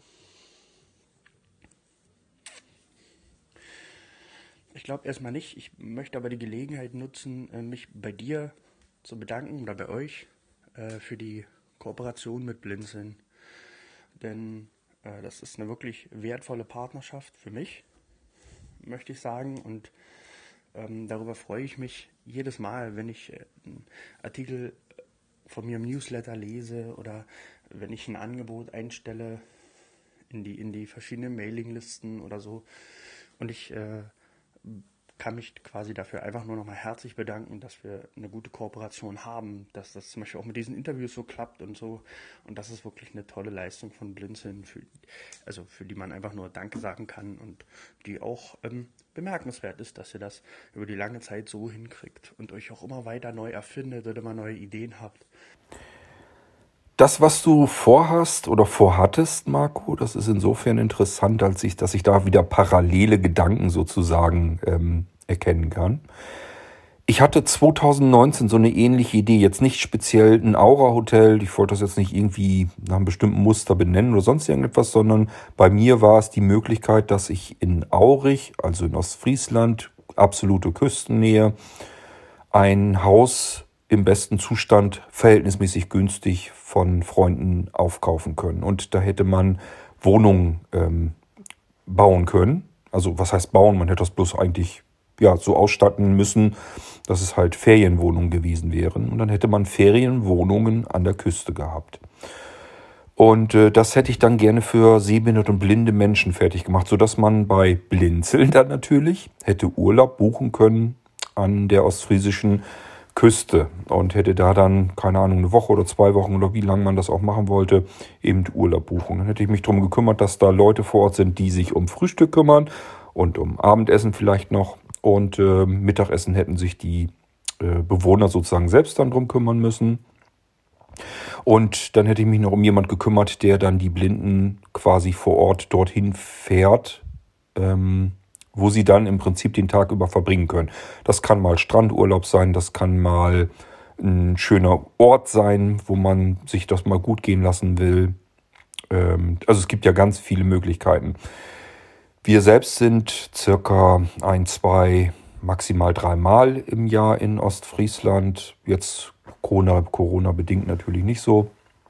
Aber wir haben uns schon gesagt, irgendwie müssen wir unbedingt zusehen, dass wir da bald wieder hinkommen. Wir haben schon wieder ähm, Heimweh sozusagen nach Ostfriesland. Und ähm, wenn wir in Ostfriesland sind, sagen wir uns eigentlich immer, man kann von jedem Punkt in Ostfriesland an einen anderen Punkt in Ostfriesland gelangen innerhalb von 20 Minuten. Das ist nichts weiter entfernt als 20 Minuten. Und somit kann man eben auch dort zentral in Aurich natürlich Urlaub machen. Und wenn einen dann jemand an die jeweilige Stelle chauffiert und sagt, so, hier hole ich euch beispielsweise heute Abend gegen 17 Uhr oder 18 Uhr oder wann die auch wollen, wieder ab und äh, wir müssen uns dann eben nur hier treffen. Dann hätte ich mich um Technik gekümmert, dass die Leute das mitnehmen können. Und wenn sie auf dem Rückweg machen wollen, hätten sie eine Navigation gehabt, die sie an diesem Punkt wieder hinbringt. Äh, also so eine Ideen hatte ich halt auch alle. Und das war, wie gesagt, 2019. Ich habe mir die Idee sowieso verworfen, weil ich einfach keine Lust hatte, mir das auch noch alles aufzuhalsen und anzutun. Das ist ja auch nicht so, dass man mal eben ein Haus aus der Tasche bezahlt. Ähm, das hätte man also komplett alles natürlich finanzieren müssen und ich hatte da alles keine Lust drauf, große haushohe Schulden im wahrsten Sinne des Wortes machen zu müssen, obwohl ich der Meinung bin, man hätte das kostendeckend ganz gut hinbekommen können mit Ferienwohnungen in Aurich. Denn die Möglichkeit, die Einkaufsmöglichkeit wäre für mich wirklich recht günstig gewesen. Nun gut, im Nachhinein sage ich natürlich auch, alles gut gemacht, alles richtig gemacht weil damit wärst du jetzt voll auf die Nase gefallen. Das ist immer das Problem, wenn man mit Dingen rechnen muss, mit denen einfach niemand rechnet. Und das kann einen ganz schnell zu Fall bringen. Also mir ist vollkommen klar, dass es da draußen gerade jetzt im Moment ganz, ganz viele Menschen gibt, die wirklich mit dem Hintern an der Wand lang müssen und nicht wissen, wie sie die nächsten Monate und Wochen teilweise überstehen können. Also da spielen sich im Moment wirkliche Dramen ab und wir können alle eigentlich im Prinzip froh sein, äh, wenn wir diese ganzen Existenzsorgen einfach nicht haben. Vielleicht, dass man sagt, okay, es ist jetzt nicht das gleiche Geld, nicht die gleichen Einnahmen, vielleicht wie man sie früher hatte. Das ist alles weit weg von dem, äh, über was manch andere Menschen sich gerade Sorgen machen müssen. Wenn wirklich die Rechnungen ins Haus flattern, die alle anderen wollen quasi ihr Geld pünktlich weiterhin haben. Nur selbst hat man überhaupt keine Einnahmen und man hat auch keine Möglichkeit, Einnahmen zu generieren. Das ist natürlich absolut fatal, ist eine absolute Katastrophe. Ja, ähm, mit dem Kajak, vielleicht von mir nochmal ein kleiner Tipp. Es gibt ja Kanuvereine, Kajakvereine, äh, auch Bootsverleiher. Geh da mal hin, ähm, weil diese Boote werden, na, ich sag mal, alle zwei, drei, vier Jahre, je nachdem, wie in welchem Zustand die sind, werden die abgestoßen. Das sind, die sind dann mit Kratzern und so weiter. Üblicherweise kaufen diese Vereine aber die ganz teuren, hochwertigen Boote, also Lettmann und Co. Das ist so der Mercedes unter den Kajaks und Kanus und die sind extrem stabil, die kriegst du eigentlich nicht kaputt. Ähm, und die werden dann verhältnismäßig günstig abgestoßen, weil die natürlich dann ausgelutscht sind und die wollen dann neue Boote haben. Die sind dann überall abgeschrammt und abgeschrabbelt, aber natürlich voll funktionsfähig.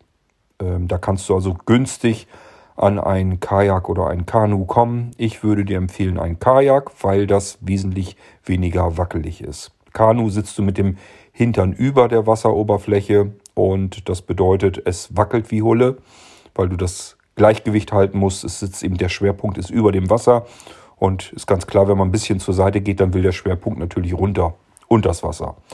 Und im Kajak sitzt du mit dem Hintern unter der Wasseroberfläche und dadurch hast du einen ganz anderen Schwerpunkt. Da kannst du dich bewegen, so viel wie du willst. Im Normalfall ähm, kannst du damit nicht so schnell umkippen. Ja, ähm, das wäre so ein Tipp für mich, äh, für dich, ähm, weil kommst du günstig und schnell an ein gutes Boot. Äh, üblicherweise kannst du da auch gleich Paddel und sowas dazu kriegen. Ich weiß das deswegen, weil wir das bei unserem letzten Boot auch so gemacht haben. Wir haben schon einen Kajak, haben uns ein zweites dazu gekauft. Das war recht günstig. Sieht nicht mehr blitzblank aus, ist ganz klar. Die Farbe ist hier und da ein bisschen runtergeschraubt, aber ansonsten tipptoppes Boot im guten Zustand und ähm, in einer Klasse, die man sich vorher vielleicht nicht gekauft hätte, weil es am zu teuer gewesen wäre. Die sind normalerweise mehrere tausend Euro teuer. Ich weiß es nicht mehr genau. Ich glaube, wir haben für uns das noch 600 oder 700 Euro bezahlt. Das ist ja dann vollkommen in Ordnung. Ist ja nur, dass es nicht so hübsch aussieht und das kann uns, wenn wir nicht gucken können, sowieso egal sein. Gut, ja, das vielleicht noch. Ähm, insofern. Ähm, und ich würde mal fast sagen, wir haben es ja jetzt so ziemlich durch. Ähm, wir haben ein relativ langes Interview geführt und ähm, ich möchte mich bei dir auch nochmal bedanken, dass du so, so ausführlich geantwortet hast.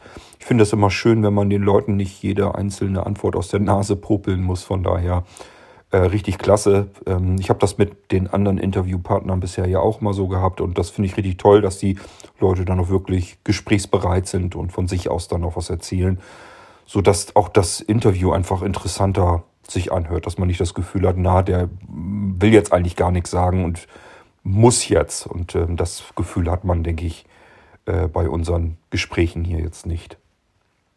Insofern dir nochmal herzlichen Dank. Und ja, was die Kooperation angeht, ähm, ist im Prinzip ist das genau unser Ziel ja immer gewesen. Wir wollten mit dieser Kooperation die Blinzeln-Plattform ähm, für diejenigen öffnen, die einfach nicht zu den ganz großen Playern am Markt gehören. Also ich sag mal so, diese ganz großen bekannten Firmen, ähm, die hatte ich persönlich jedenfalls überhaupt nicht so mit auf dem Schirm. Die wollte ich gar nicht unbedingt bei Blinzeln als, als Kooperationspartner haben, sondern mir ging es eigentlich wirklich mehr um die kleinen, kreativen Leute, ähm, wo die Kunden nicht einfach nur irgendeine Nummer sind, sondern wo man sich dann wirklich um jeden einzelnen Kunden auch noch ein bisschen bemüht. Und ähm, ich finde das total klasse, dass das im Prinzip auch so gut funktioniert. Wir haben zwar ab und an haben wir auch mal Meinungsverschiedenheiten in der, innerhalb der Kooperation. Das kommt natürlich vor. Das bleibt auch nicht aus, weil jeder Selbstständige ist, gewohnt ist, selbstständig zu arbeiten. Und hier passieren plötzlich manche Dinge, wo man eben gemeinsam zusammen am selben Seil ziehen soll. Das ist nicht immer so einfach. Ähm, selbstständige Menschen sind wirklich Menschen, die sagen, ich bin selbstständig, bin mein eigener Herr, ich habe mein, meine eigenen Ideen, meine eigenen Ziele und ähm, mich interessieren jetzt eigentlich nicht so sehr die Ziele und Gedanken der anderen. Und Kooperation ist vielleicht auch immer ein ganz kleines bisschen Kompromiss. Ich finde, es ist nicht viel, aber ein bisschen ist es immer. Und da kann es eben auch mal zu Ecken und Kanten kommen. Aber wir haben die jetzt über all die Jahre ganz gut hinbekommen. Und ich glaube, insgesamt haben wir mehr aus dieser Kooperation herausholen können für jeden von uns, von, äh, von uns allen quasi, als äh, dass wir da nur reingesteckt haben. Und insofern denke ich auch, die, die Kooperation ist ähm, definitiv, glaube ich, ein Zugewinn für alle Beteiligten. Ja, und insofern kann ich dir das Dankeschön nur zurückgeben, dass du mit dabei bist und äh, dass wir eben gemeinsam ähm, kooperativ wirklich arbeiten können und eben schöne Dinge auch für die Leute dort draußen tun können. Wir haben schon so manche Aktionen auch hinbekommen und ähm, das macht ja eigentlich immer eine ganze Menge Spaß, eben gemeinsam auch was auf die Beine gestellt zu bekommen. Dir dann ganz herzlichen Dank nochmal für dieses Gespräch, für das Interview hier im Irgendwasser. Und es kann gut sein, dass ich dich irgendwann wieder anspreche, dass wir uns über irgendein neues Thema dann nochmal unterhalten. Hier in dieser Episode ging es jetzt mal um Marco Retzloff, Retzlaff mit seinem Senix-Computer ähm, Beratungsservice. Wie hieß es denn noch, Mensch? Beratungs- und Computerservice? Na, ihr habt es ja auch am Anfang. Siehst du, das ist das Problem bei den Langzeitinterviews. Man weiß nicht mehr genau, was hat man zu Anfang noch gesprochen. Aber man kann es lesen, man kann es hören und jeder weiß, wer Marco Retzlaff und wer was Senix ist. Ihr findet von Marco die Angebote, dadurch, dass Marco in erster Linie gebrauchte Rechner, was heißt in erster Linie eigentlich fast nur, gebrauchte Sachen verkauft, findet ihr die Angebote von Marco in unserer Blinzel-Mailingliste Pfennigfuchser. Dort ist eine Mailingliste, die ist ausschließlich für gebrauchte Dinge da. Ähm, und bitte auch, äh, nicht, dass ihr jetzt denkt, ja, wenn Marco da äh, seine kommerziellen Angebote reinstellen kann. Ich habe auch eine kleine Firma, da mache ich das auch. So läuft es natürlich nicht. Dann müsst ihr schon Kooperationspartner auch sein. und Blinzeln muss da ein bisschen was dafür abhaben. Wir müssen auch unsere Technik bezahlen. Wir haben auch unsere Rechnungen alle abzuzahlen und ähm, dafür brauchen wir natürlich auch ein bisschen Einnahmen. Und deswegen ähm, müssen die Kooperationspartner natürlich auch ein bisschen Geld an uns abtreten dafür, dass sie jetzt diese riesige Plattform für sich äh, gefügig machen können. Aber ich glaube, es lohnt sich unterm Strich.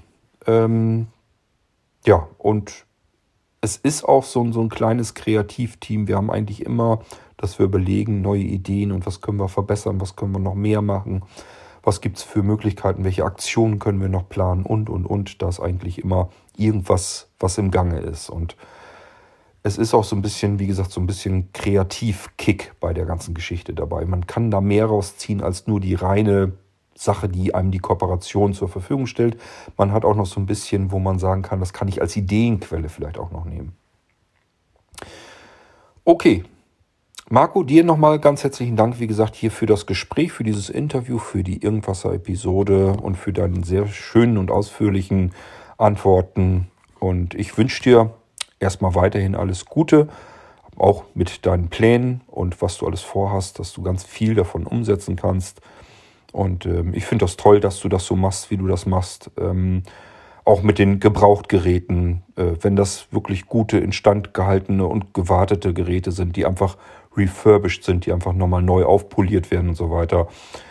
Ähm, ich habe ja schon ein paar Mal gesagt, ich persönlich gerade so im Notebook-Bereich denke immer, ein gebrauchtes Notebook in einer bestimmten Qualität ist meistens fast immer besser als alles, was man im Moment neu auf dem Markt zusammengepappt bekommen kann. Das ist ganz schlimme Qualität, die die letzten ein, zwei, drei Jahre da auf den Markt geworfen wurde von den großen Herstellern, weil sie alles nur noch über den Preis versuchen und eigentlich gar nicht mehr Interesse haben, großartig die hohe Qualität da anzubieten, sondern das sind Geräte, die sind eigentlich für die Tonne gedacht. Wenn da irgendwas kaputt geht, ein kleines Teil, da kann man nichts mehr reparieren. Das wird alles einfach nur noch komplett entsorgt und neu gemacht. Und da sind die alten Geräte einfach robuster, langlebiger, ausgewogener und äh, qualitativ hochwertiger. Gerade wenn ihr über Notebooks und so weiter nachdenkt, ist Marco, glaube ich, eine sehr, sehr gute Anlaufstelle. Und äh, da habt ihr wirklich qualitativ hochwertige Sachen. Ihr wisst, ich bin ein bisschen vom Fach. Ich sehe das ja, was Marco für Geräte anbietet. Und ähm, ja, das sind einfach ähm, Geräte, die vorher teurer waren, einen ganzen Zahn und eine bessere Qualität haben, würde ich mir an eurer Stelle wirklich überlegen, bevor euch irgendwie ein günstiges Neugerät holt, steckt das gleiche Geld lieber in ein gebrauchtes rein. Garantie habt ihr auch von Marco ein Jahr lang. Und äh, bei ihm ist das so ähnlich wie bei uns auch. Wenn danach irgendwas ist, erstmal ansprechen. Zumindest kann er euch immer dann helfen. Gut, das war Marco Retzlaff und Senix. Und wir schauen mal, was wir hier als nächstes im Irgendwasser haben, in unserem Irgendwasser-Podcast. Dann vielleicht wieder ein I in der Folgen, in der Episodennummer. Das steht für Interview, wobei das nicht immer ein Interview sein muss, sondern es sind eben Gespräche mit anderen interessanten Menschen, die ich mir zu Gast einlade, so wie wir heute den Marco hier zu Gast hatten. Bis zum nächsten Mal. Macht's gut. Tschüss, sagt euer König Kort.